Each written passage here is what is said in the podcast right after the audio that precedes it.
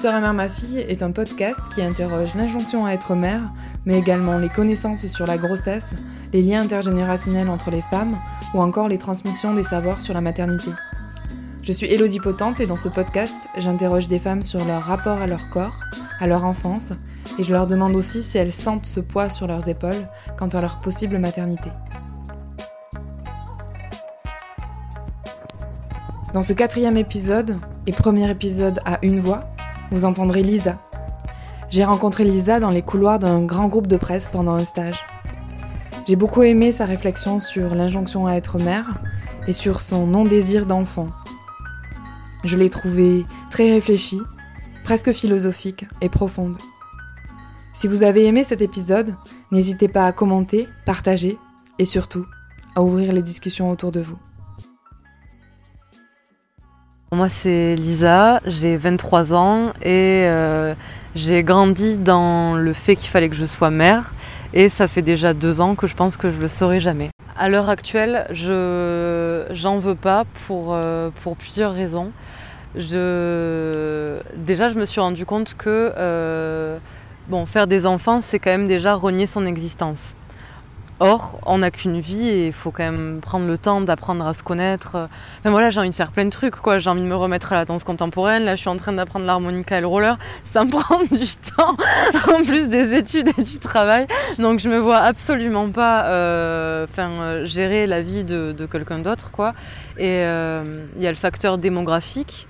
Quand tu sais que euh, il y a, à l'époque de bah, d'une amie, enfin d'une collègue. Elle, quand elle était au primaire, on était 52 millions de personnes sur le territoire français. Aujourd'hui, on est 66 millions.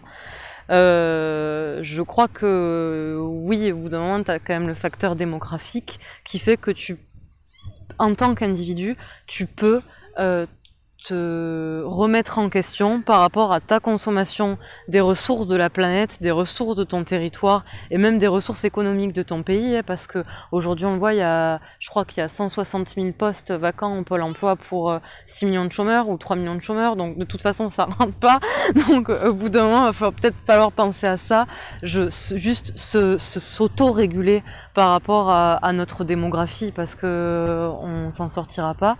Et euh, puis il y a le facteur économique, quoi. Un gosse, euh, je veux dire, déjà, moi, euh, à 23 ans, je, suis, je viens de sortir d'études, mais je vais enchaîner certainement les CDD ou les services civiques, bref, les trucs où tu es payé au lance-pierre.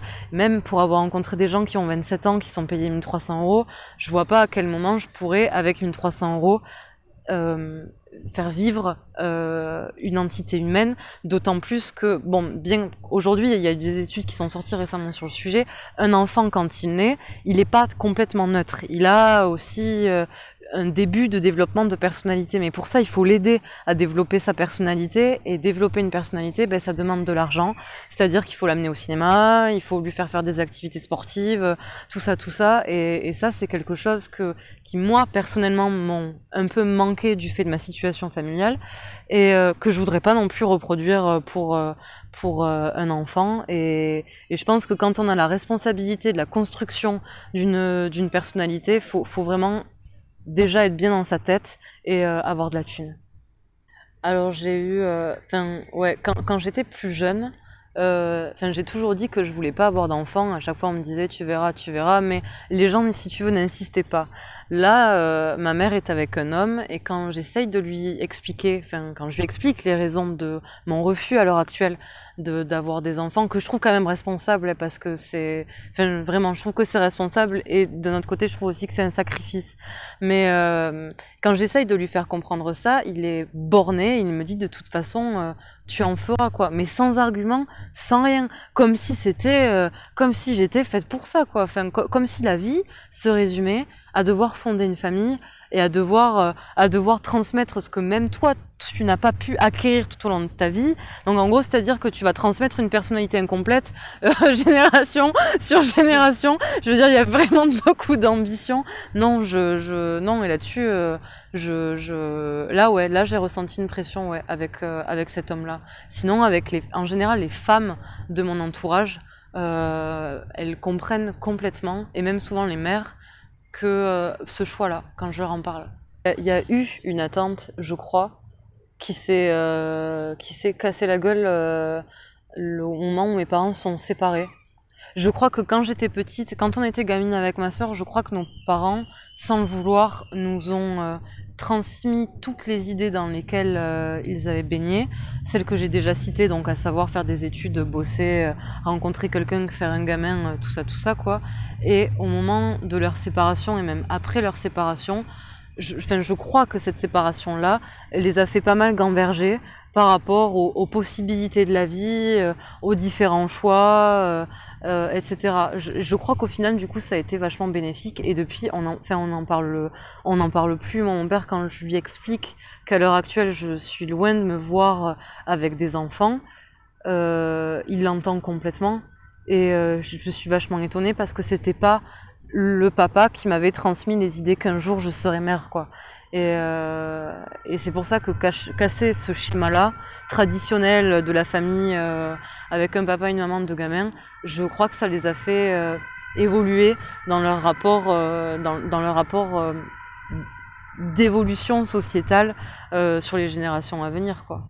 Beaucoup de personnes, hommes ou femmes, hein, pensent que la maternité, chez les femmes, c'est inné. C'est quelque chose qu'on a en nous, c'est un instinct maternel qu'on voilà, depuis toute petite et que euh, du coup c'est normal qu'on soit, euh, qu'on soit mère un jour. T'en penses quoi toi? Alors moi j'ai vraiment envie de dire non, après je suis pas scientifique et je sais pas euh, sur quelle zone du cerveau ou sur quelles hormones ça pourrait... Sur quel truc chimique dans ton corps ça pourrait, ça pourrait vraiment se manifester. Moi personnellement, je, je ne me vois pas mère, loin de là. Par contre, je serais une super tata, mais vraiment. Ou, euh, mais non, mais je le vois euh, même avec des gamins, tu sais, quand, quand tu marches dans la rue, euh, le petit haut il se casse la gueule, bon ben voilà, tu, tu le ramasses, tu lui demandes comment il va, tu lui fais un poutou et puis il repart jouer content, quoi. Et ça, c'est mignon, mais ça, je crois que c'est pas une question de maternité, je crois que c'est une question d'humanité, tout simplement, et c'est faire attention à l'autre et l'autre existe quoi. Qu'il soit enfant ou pas de toute façon euh, il est là. Et s'il va pas bien après voilà bien sûr on est toujours touché par les petites choses fragiles qui se rétament la gueule quoi. Mais euh, mais mais je crois pas que ce soit euh, je pense pas que la maternité soit innée. Je crois que c'est une question de, de, de personnalité. Sommes-nous influencés dès notre plus tendre enfance? Les jouets influencent-ils nos choix de devenir mère ou pas? Dans un article de Mademoiselle paru en 2013, Mona Zagaï, doctorante en sociologie et spécialiste du genre et des jouets pour enfants, mettait en lumière que les jouets genrés pouvaient influencer dès la petite enfance notre désir d'être mère ou non. Elle disait Les jouets diffusent des modèles, des normes que l'on intègre et qui sont diffusés aussi par d'autres biais. Ils construisent des goûts, des pratiques. Parfois, la contrainte est tellement intégrée qu'on ne la ressent plus, mais ça ne veut pas dire qu'elle n'existe pas. Bourdieu disait Les goûts et les couleurs, ça se discute. Certes, beaucoup de petites filles aiment sincèrement les poupées, mais ce goût ne sort pas de nulle part. Et en grandissant, les garçons développent par exemple un intérêt pour la technique, car leurs jouets sont beaucoup plus complexes, et les filles un instinct maternel, car on leur a mis un bébé dans les bras.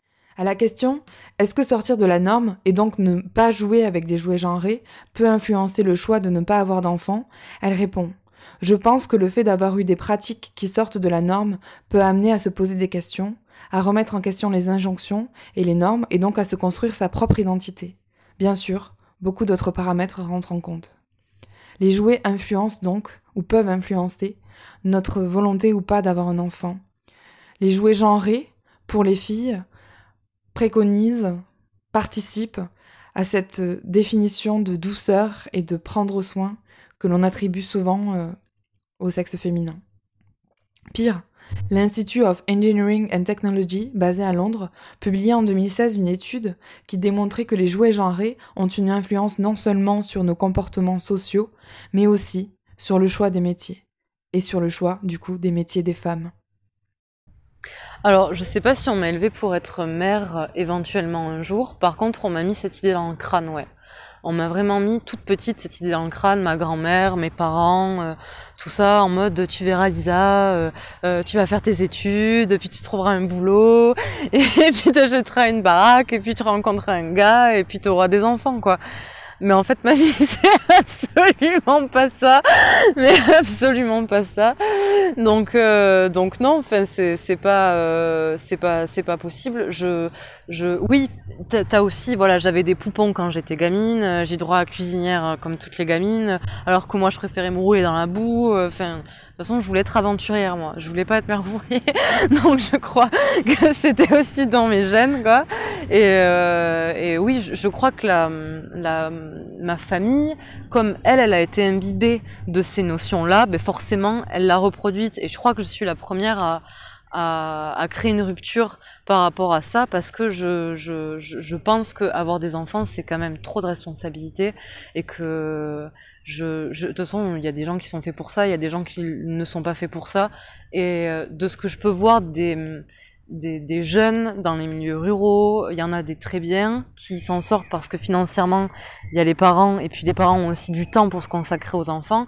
À côté de ça, je côtoie, je côtoie des jeunes qui sont de familles monoparentales où euh, ben, la mère elle est payée au lance-pierre ou le père est payé au lance-pierre et ce sont des gens qui sont livrés à eux-mêmes et qui sont complètement paumés. Et je pense qu'avant avant de faire mes propres grosses, je, je crois que quelque part euh, j'aimerais euh, comment dire, les aider eux, eux qui sont déjà là et qui ont besoin de d'être entourés, quoi, d'avoir un minimum d'encadrement. Après, je pense pas qu'on m'ait élevé à être mère, mais c'est vraiment l'idée qu'on a essayé de me mettre tout au long de ma vie jusqu'à ce que je dise stop, quoi au claé quand t'es gamin, tu vois. Enfin, t'as, as la dinette, euh, t'as, as, tout ça. Mais c'est vrai que t'as beaucoup. Enfin, moi, dans celui que dans lequel j'ai grandi, t'avais plein de trucs pour les pour les gamines, quoi. Du coup, les garçons jouaient aussi avec nous, mais euh, mais c'était quand même la nana qui faisait euh, qui faisait la popote, quoi. Et puis même euh, dans mes dans mes jouets, j'ai eu des Barbies. bon, des Barbies, quoi. Enfin, je les voulais pas spécialement, mais t'as quand même une quelque part, tu t'identifies à l'objet. Et, et, et, comme tu avais des bébés Barbie, et ben forcément, quelque part, avais l'idée t'était induite que tu allais devenir mère un jour, quoi. Et, euh, et, et, pourtant, euh, au fur et à mesure du temps, enfin, ça c'était quand j'étais très jeune. Après, tu commences à jouer à, à d'autres jeux, à rencontrer d'autres personnes. Donc, euh, surtout quand tu grandis, euh, moi j'ai eu la chance de grandir avec des, des, des des amis de mes parents où on était euh, une quinzaine de gosses, euh, filles et garçons, on jouait tous au même jeu. Et, là, vraiment, j'ai commencé à me révéler, m'être enfermée dans ces jeux euh genrés. j'aurais pas, j'ai vraiment pas apprécié ça. C'était surtout à l'école primaire. Alors que la maternité n'est pas une maladie, les femmes interrogées se plaignent d'être traitées de patientes parmi d'autres, de porteurs d'enfants, voire comme des numéros. Elles souffrent d'être morcelées dans leur corps, d'être réduites à des utérus, à des réceptacles pour le renouvellement de l'espèce. Il y a absence complète de relations personnalisées avec le médecin, et l'auteur plaide énergiquement pour que les disciples d'Hippocrate prennent en considération les composantes psychologiques et sociales des êtres. De plus, les femmes, toujours prêtes à s'oublier pour se consacrer aux seuls besoins du futur enfant, méritent bien un meilleur traitement et le mouvement féministe doit continuer non seulement à faire le procès de cette médicalisation à outrance de la grossesse, mais de tout professionnalisme patriarcal, ainsi que des effets pervers engendrés par lui, passivité, dépendance, impersonnalisme. Ce texte, c'est Henri Dorville, du département de travail social de l'Université du Québec à Montréal, qui l'écrivait à propos du corps paradoxal, regard de femme sur la maternité, publié par Anne Kenyard en 1988. Ça fait 30 ans que ce texte a été publié. 30 ans, et c'est toujours la même chose. Nos corps nous appartiennent-ils Au final, qui décide pour nous? C'est exactement le but de ce podcast. Et c'est aussi le but de cette illustration, réalisée par l'artiste toulousaine Pop. Ses mains, sur le corps des femmes, représentent la volonté de la société de prendre nos corps comme acquis de prendre nos corps pour en faire ce qu'ils ou elles veulent, de prendre nos corps comme des réceptacles, des utérus, prêts à procréer simplement. Euh, je suis pas rentrée dans le détail euh, technique. Par contre, j'ai eu des, des, amis de ma mère qui étaient plus jeunes qu'elle, qui euh, ont eu des, enfants. Et euh, ben, au départ, elles ont beaucoup de mal à, m'en parler. Moi, j'étais curieuse parce que parce que euh, de toute façon un accouchement que tu le veuilles ou non ça te déchire le corps quoi. Donc euh, et ça je trouve que c'est mentir aux femmes de dire ah ça tu vas voir ça va être le meilleur jour de ta vie. Déjà c'est le meilleur jour de ta vie parce que c'est une putain d'hormone qui monte au moment où tu accouches et c'est juste un effet chimique. Mais par contre après pour retrouver son corps sa sexualité euh, etc je pense que c'est pas facile pour toutes les femmes pour toutes les femmes. Et là j'en avais parlé du coup avec avec les amis de ma mère et c'est vrai que que ben, tu recouches pas avec. Euh, ben, déjà, ton mari n'est plus ton amant. Pendant euh, un certain temps, ça, ça, va être ton, ton confident, ton pilier, ton meilleur pote, euh, le père de tes enfants, mais ça va plus être ton amant. Et, et ça, moi, à l'heure actuelle, j'ai que 23 ans, mais ça me, ça me pose un, problème vis-à-vis vis -vis de ça. Après, on m'a parlé de la, de la péridurale, euh, tout ça, tout ça, quoi, d'autres joyeusetés de, de, voilà, de, maternité, mais euh, non, je, je, je, suis jamais vraiment rentrée dans, dans le détail, mais par contre, tout ce que j'ai pu observer autour de moi, elles gardaient le sourire, ces femmes-là, mais elles avaient l'air d'en chier, quoi. Je, crois, alors, je, je suis vraiment pas experte, mais c'est une intuition et c'est. Euh, de par euh, mes formations, c'est vraiment par mon prisme euh, que, je vais répondre. Euh, déjà, il y a eu le Moyen Âge. Le Moyen Âge où on faisait 10 gamins, où il y en avait deux qui survivaient, dont un qui passait pas les 3 ans. quoi. Et ça, je crois que quelque part, c'est quand même quelque chose qui, est resté. Nos grands-parents, eux, ils ont quand même vécu la Seconde Guerre mondiale. Il y a même tes grands-parents, peut-être mes grands-parents qui sont encore qui sont encore en vie et qui ont, qui ont vécu ça. Et le rapport à la, en, Occident, j'ai l'impression que pour vaincre la mort, il faut la vie. Et, euh, ben pour créer la vie, eh ben il faut une femme. Enfin, il faut, faut, surtout le corps d'une femme, quoi. Et je crois aussi que c'est pour ça que euh, on ne parle pas du corps de la femme, qu'on l'occulte complètement parce que la vie, c'est, tu comprends, c'est au-dessus de l'enveloppe charnelle dans, dans lequel il, euh, il, il, a été, il a été conçu.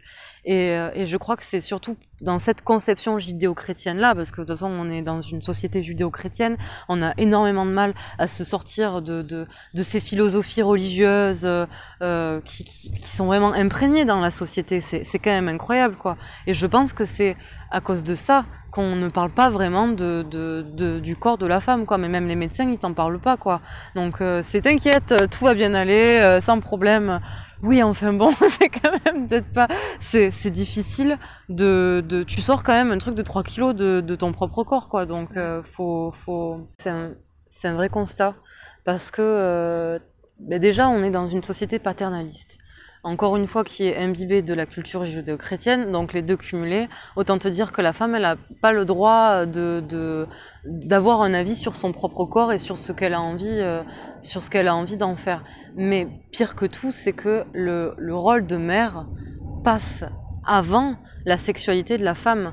Donc ça veut dire qu'on renie ton, individualisme en tant qu'entité euh, humaine euh, pour, euh, comme j'ai dit tout à l'heure, comme pour la vie, pour une autre entité là. Et je, crois que si les hommes étaient capables de, donner la vie, la question se, se se poserait en d'autres termes et je, je crois qu'on arriverait à dépasser ce, ce cette espèce d'étiquette là qu'on colle là euh, enfin euh, c'était un four en fait quoi. Donc non je, vraiment je ouais je crois ça. Après euh, de toute façon moi ce qui me pose problème enfin c'est au niveau mondial quoi. Je je pense que tu as, le droit de coucher avec qui tu veux du moment que c'est dans le respect et la responsabilité euh, euh, de l'autre au niveau de la contraception, etc. Euh, mais ce que je vois aussi, c'est qu'il y a quand même pas mal de garçons qui. Parce qu'on parle beaucoup des femmes, mais euh, moi, dans mon entourage de potes, surtout dans Tarn-et-Garonne, c'est une idée qui leur est vraiment restée dans le crâne en mode un jour je serai papa, quoi. Et ça, c'est vrai qu'on n'en parle pas, mais euh, c'est, et, et, c'est vachement intéressant parce que quand t'es, toi, t'es là, t'es en tant que nana, t'as, as envie de crier au monde que t'as pas envie d'être mère, quoi. Il y en a vraiment pas envie d'être ça en 2018. Et tu croises des potes à toi qui te disent, ah ben moi, j'ai, je, je me vois avec une famille, euh, je me vois avec des gamins. Euh, comment, c'est idéalisé, en fait. Le, le, le, le rôle de père, je, je, je, trouve dans le, dans le regard de mes potes, c'est quelque chose de vraiment idéalisé. Quoi. Et, euh, et c'est peut-être aussi pour ça qu'heureusement la femme, euh, euh celle qui pond les gosses, parce qu'on a toujours été beaucoup plus lucide par rapport... Enfin, j'ai pas envie de faire des généralités, mais c'est vrai qu'on a ce côté très pragmatique et des fois beaucoup moins idéalisé que, que, que beaucoup de garçons, enfin du moins que moi j'ai pu rencontrer.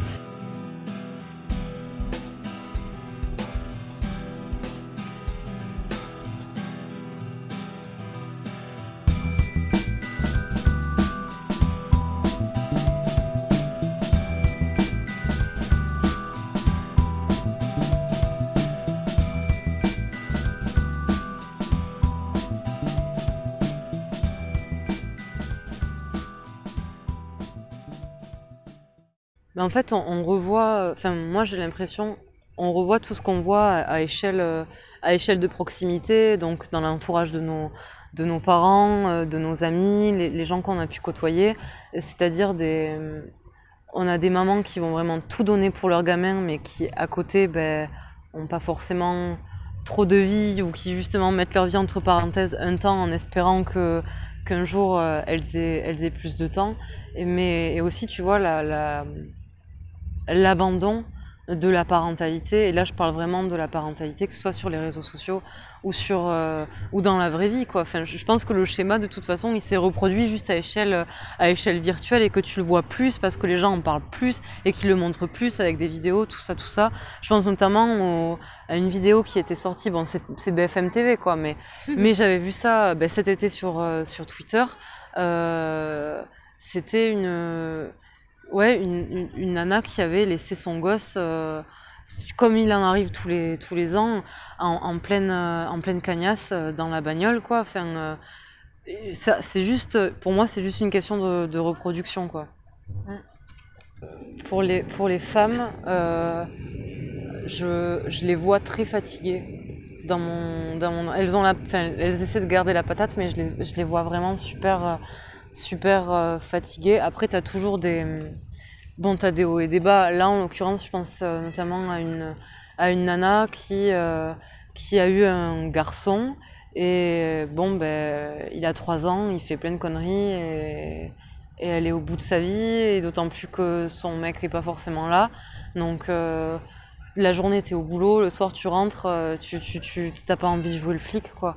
Et, c'est vrai qu'elle a du mal, euh, elle a du mal à en parler parce qu'elle culpabilise de pas être une bonne mère, mais en même temps il n'y a pas de mode d'emploi, donc euh, donc on peut pas on peut pas savoir et, c'est vrai que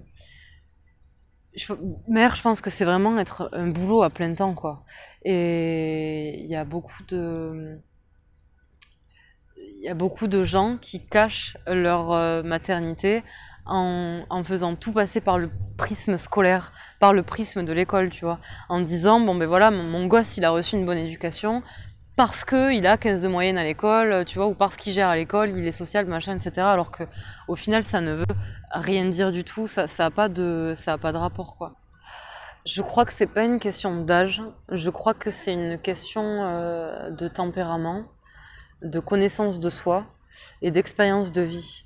Je crois que tu peux très bien, euh, bah après il faut les trouver, mais je crois que tu peux très bien être père ou mère à, à 19 ans euh, si tu sais ce que te coûte ton travail, euh, si tu sais ce que coûte la vie, si tu sais ce que toi tu aimes et le temps que tu peux dégager pour être épanoui personnellement et culturellement ou socialement dans ta propre euh, vie privée, je crois que ouais, avant tout, c'est surtout une connaissance de soi. Je pense que ça soit pas une question d'âge, même si j'aurais rêvé que les femmes puissent être capables de faire des gosses à, à 40, 45 ans, quoi. Je, ça, autant voilà, à 23 ans, moi, je me sens pas prête pour faire des enfants, autant je pense que même 35, c'est trop. Je pense que c'est tout. C'est, enfin, pour moi, à l'heure actuelle, bon, ça sera dans 12 ans, mais pour moi, ce sera quand même trop jeune.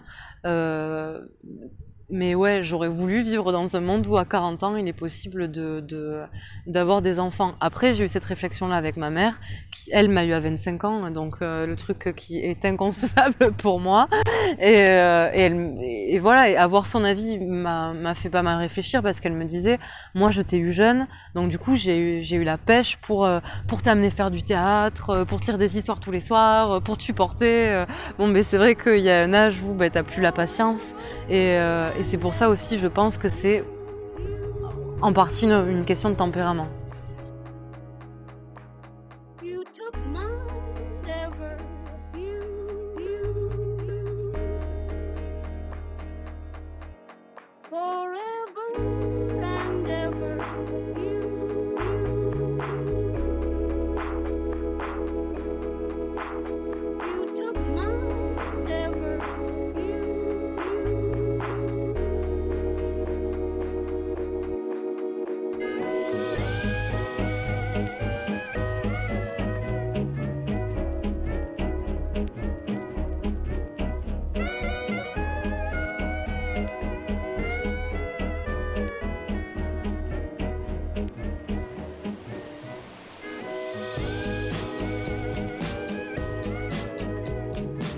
Je juge pas les gens, mais vraiment je les juge pas parce que.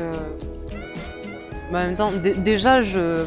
Comment dire, le, système familial comme il est euh, aujourd'hui, euh, entre guillemets, imposé en France et euh, de, manière plus générale en Occident, je suis pas sûre que c'est ça qui permette aussi une véritable construction rationnelle d'une personnalité. Je m'explique avant, on, bon, je dis pas non plus que c'était le meilleur des modèles, mais euh, avant, on grandissait, on avait euh, euh, deux grands-parents au minimum, les deux parents et la fratrie. Et, là, tu avais des échanges, du coup, et tu avais une.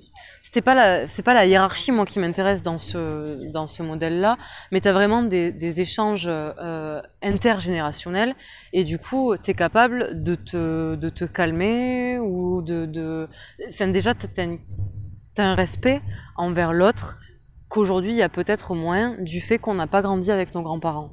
Puisqu'on les voit s'en aller euh, dès qu'ils commencent à, péter un peu un boulon euh, dans une maison de retraite. Donc euh, il y a ça. Mais je crois que si on vivait plus en communauté, grandir par exemple voilà avec les, avec les gosses de tes de tes des amis de tes parents. moi, j'ai grandi comme ça, euh, avec les cousins, les amis des amis, machin, etc. Et quand je me faisais engueuler, c'était pas forcément par mes parents, quoi. C'était par les potes de mes parents. Et ben, ben là, euh, que ça soit ton père ou pas, enfin, de toute façon, euh, ça, reste un adulte. Et, et bon, ben voilà, tu te tais et puis tu vas te cacher, quoi. Donc, et je crois que c'est comme ça qu'on devrait plus éduquer les, s'éduquer nous-mêmes euh, au final. Je trouve que c'est beaucoup plus enrichissant.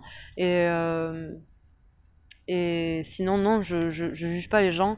Euh, par contre, je, je les vois en, détresse. Enfin, c'était l'année dernière quand je bossais à la dépêche. J'étais, il y avait, bon, forcément, tu n'avais pas de métro comme ces trois dernières années, donc tu te tapes le bus. Il y a 150 personnes dans le bus. Et là, il y a une nana, mais elle devait même pas avoir mon âge, tu vois. Enfin, elle devait avoir la vingtaine d'un petit de, de, de 3 ou 4 balais. Et le, le, le gosse de, de 3 ou 4 ans, euh, il tapait sur les murs, il tapait sur sa mère. Et sa mère, la pauvre, a été flinguée. Elle en pouvait plus, elle savait plus comment lui dire quoi. Et nous, les gens qui étaient autour, il euh, y en avait plein, tu vois, qui lui lançaient des regards euh, méga jugeurs, euh, en mode, de toute façon, quand est-ce qu'elle va lui coller une tarte ou un truc comme ça.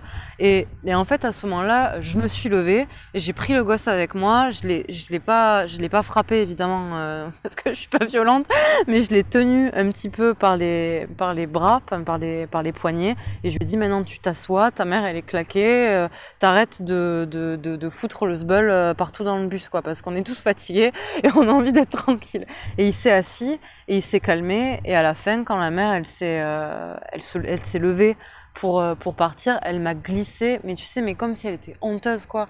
Elle m'a glissé un merci au creux de l'oreille, mais comme si, euh, ah, en fait, elle avait, comme si elle était honteuse, alors qu'elle avait juste besoin que ça soit quelqu'un d'autre qui, qui prenne la situation en charge, quoi. C'est, on, a tout, euh, je, trouve qu'on a trop donné euh, à dire euh, il faut être un super parent, donc il faut tout gérer de A à Z. C'est pas vrai, tu gères pas tout de A à Z, bon Dieu de merde. C'est pas possible, c'est pas humain, sauf si.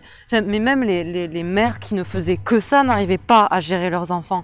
Donc c'est pas possible, il faut que ce soit toute la société qui t'éduque, toutes, que ce soit ton père, ta mère, tes grands-parents, tes potes. Tes potes aussi sont là pour te dire euh, quand ça va pas, donc euh, quand, quand tu commences un petit peu à, à, abuser au niveau des codes sociaux, etc. Mais euh, le prof, le, le, le, commerçant d'à côté, la grand-mère qui... On dit, on dit je un village pour Mais je crois, mais, mais même plus que ça, je, je crois que, que malheureusement ça se perd. Et je crois vraiment qu'il faut revenir vers quelque chose comme ça parce que je, je, je, sinon je sais pas où on va. Plutôt que juger. Euh, juger, regard, éduquer. Euh... Je pense que ouais voilà au lieu de juger qu'on éduque tous ensemble. Voilà. Après le problème de, de enfin, le problème actuel et que je voyais moins avant pour éduquer ensemble, c'est qu'il faut aussi que les parents surprotecteurs ou que les parents qui souffrent d'un ego démesuré euh, puissent se mettre des fois en retrait pour laisser quelqu'un d'autre, une entité extérieure, dire bon ben voilà, elle, gueule sur mon gamin, mais en même temps ça lui fait du bien quoi. Et puis l'enfant, il est pas, il est pas stupide hein, quand il a compris qu'il y a qu'une seule euh, figure d'autorité. Bon ben il va l'user, il va la presser comme un citron, et puis après euh, c'est plié quoi. Alors que quand tu te dis que tout est figure d'autorité, au final tu vas Bon, mais bien sûr, tu vas faire des conneries, quoi. Mais tu, tu vas pas, euh, tu vas pas faire des trucs complètement déjantés ou complètement irrespectueux ou dangereux ou violents, quoi. Je, je, c'est l'impression que j'ai, en tout cas. Je sais pas. J'ai envie de dire c'est un choix, mais euh, mais non, c'est pas un choix. C'est un choix pour les personnes qui ont euh, qui ont accédé euh, à une instruction, et là je parle bien d'instruction et pas d'éducation, ou à une culture en dehors euh, du schéma euh, traditionnel. Et pour ça, bon, ben, en général, voilà, ça va être des trucs, euh, tu le vis surtout dans les métropoles, parce que c'est vrai que dans les endroits ruraux, c'est quand même compliqué de, de, trouver des gens qui sont sortis de, de ce schéma-là. Mais moi, ce qui me fait particulièrement le plus flipper, et je le vois à échelle de la commune où, où j'ai grandi avec ma mère, dans le 82 dans Tarn-et-Garonne, c'est plus souvent euh, les gens pauvres qui font des enfants. Et euh, je comprends pas pourquoi. Et, du coup, ils, euh, réitèrent leur, euh, leur, schéma, ils reproduisent leur schéma en disant c'est normal de faire des enfants quand même t'as pas d'argent, quand même t'es pas capable de lui donner, de lui donner autre chose que la vie. Et je crois que pour certaines catégories sociales, c'est un choix, pour d'autres, pour d'autres, c'est un choix induit, indirectement. Et j'espère que ma génération euh, de nana, ce sera vraiment un choix. Il y a des, des milieux euh, ruraux dans lesquels je suis passée où, où tu sens vraiment que euh, bon, mais voilà, la, la, nana, elle n'est pas là pour son propre plaisir sexuel. Et ça, c'est vrai que, que ça pose un problème, mais en même temps, c'est des territoires qui sont ab abandonnés de tout. Là, en l'occurrence, on parle de la sexualité et de la maternité, mais c'est même pour les transports, ils sont abandonnés. Alors, à partir de là, il y a, voilà, il y y a, plus rien à faire, quoi. Et puis, tu es face aussi à des, à des familles. Euh, bon, mais tu as l'impression de vivre, enfin, en termes euh, de mentalité, j'entends, euh, tu as l'impression d'avoir fait un euh, ouais, non, mais là, on est direct dans les années 50, quoi. Donc, euh, donc, euh, donc c'est chaud, quoi. Après, l'avantage avec Internet, c'est que les gens peuvent eux-mêmes se, s'informer. Mais là, je le vois, dans le Tarn-et-Garonne, il y a plein de, de planning familial qui se sont fermés. Et là, ouais, là, ça pose problème, quoi, parce que quand euh, tu as des doutes sur euh, si je suis enceinte ou pas, euh, et que t'as pas forcément envie d'en parler à tes parents parce que tu as 15 ans, mais que tu as quand même 15 ans et que c'est quand même le moment où du coup tu découvres ton corps en général 15-16 ans, mais que t'as pas envie d'en parler à des profs ou quoi, que t'as pas le planning familial, ouais, là, ça pose, ça pose un, un, sacré problème, quoi. Non, je crois pas parce qu'il y en a plein au final, de, je pense à mes tantes surtout en fait, il y en a plein qui ont regretté d'être mère ou qui l'ont très mal vécu d'être mère. Et, euh, et je crois que, encore une fois, ce choix induit par la société où, où on te fait croire que de toute façon tu es là pour faire des, des gosses, euh, je crois que ça a été vécu comme euh, une contrainte qui au départ est apparue comme un choix et qui après coup est apparue comme, euh, comme une obligation. Et ouais, je, je, crois que non, elles auraient pas elles auraient pas du tout fait les mêmes choix. Après, c'est aussi une question de rencontre, quoi. Euh, quand tu rencontres des gens euh, qui te disent ah ben moi j'envisage pas du tout de faire des enfants, que tu es là avec les yeux écarquillés et que tu leur demandes mais pourquoi? Et que ces gens-là à côté ils font ils font plein d'autres trucs et qui donnent enfin parce que l'argument principal des gens qui font des gamins c'est de te dire mais moi je transmets euh, machin etc faut, faut faire attention à ce genre de personnes parce qu'en général, c'est justement le genre de personnes qui ne transmet rien du tout euh, à leurs enfants, qui juste se contentent de les nourrir, de les loger et de, de leur faire faire des études pour qu'eux-mêmes puissent ensuite être indépendants, mais au niveau humain, au niveau culturel, il se passe rien. Il n'y a rien du tout et c'est quand enfin pour moi, c'est pas le, le, pas l'objectif, enfin c'est quand même l'objectif premier de faire des enfants. Donc euh, donc voilà, et c'est pour ça que je pense que on nous éduque pas assez à donner à autrui. Euh, à donner à d'autres membres de notre famille quoi. On nous dit tu donnes en général à, à ta famille puisque c'est quand même les liens du sang donc euh, voilà et à tes potes quoi. Mais en dehors de ça tu donnes pas et pourtant euh, quand tu commences à traîner un petit peu dans le milieu associatif, tu vois plein de gens qui donnent leur temps, euh, entre autres pour des gamins, quoi, pour qu'ils apprennent le français, pour qu'ils fassent du roller, pour qu'ils apprennent la natation. Et, je pense que c'est comme ça qu'on arrivera surtout à éduquer les, futures générations qui, soit dit en passant, sont encore plus individualistes que ce que je ne suis ou que ce que j'ai pu connaître euh, dans mon entourage ou, ou ou durant mes rencontres quoi. Je, crois vraiment que c'est comme ça que qu'on arrivera à créer euh, à créer une véritable cohésion. Faut être pragmatique là. Faut être super pragmatique. Avant, c'était possible de faire des enfants. Enfin, surtout la génération de nos grands-parents. Euh, bon, euh, c'était euh, les 30 glorieuses, il y avait du taf pour tout le monde, donc euh, ça y allait. En plus, il y avait une politique de natalité où tu devais pas faire plus de deux gosses, donc du coup, ça arrivait à se régler quoi. Mais, là, financièrement, c'est pas possible de faire des enfants. Il y a eu une inflation de fou, le gaz ça a augmenté, l'électricité ça a augmenté, le textile, le textile n'en parlons même pas, la bouffe. La bouffe, non mais tu veux leur donner une cancer Je veux dire, enfin, je, je... Non, déjà sauver les gosses qui, qui y a quoi. Déjà, sauvons les gosses qui existent au lieu de, au lieu d'en faire. Ouais, je crois que c'est surtout ça.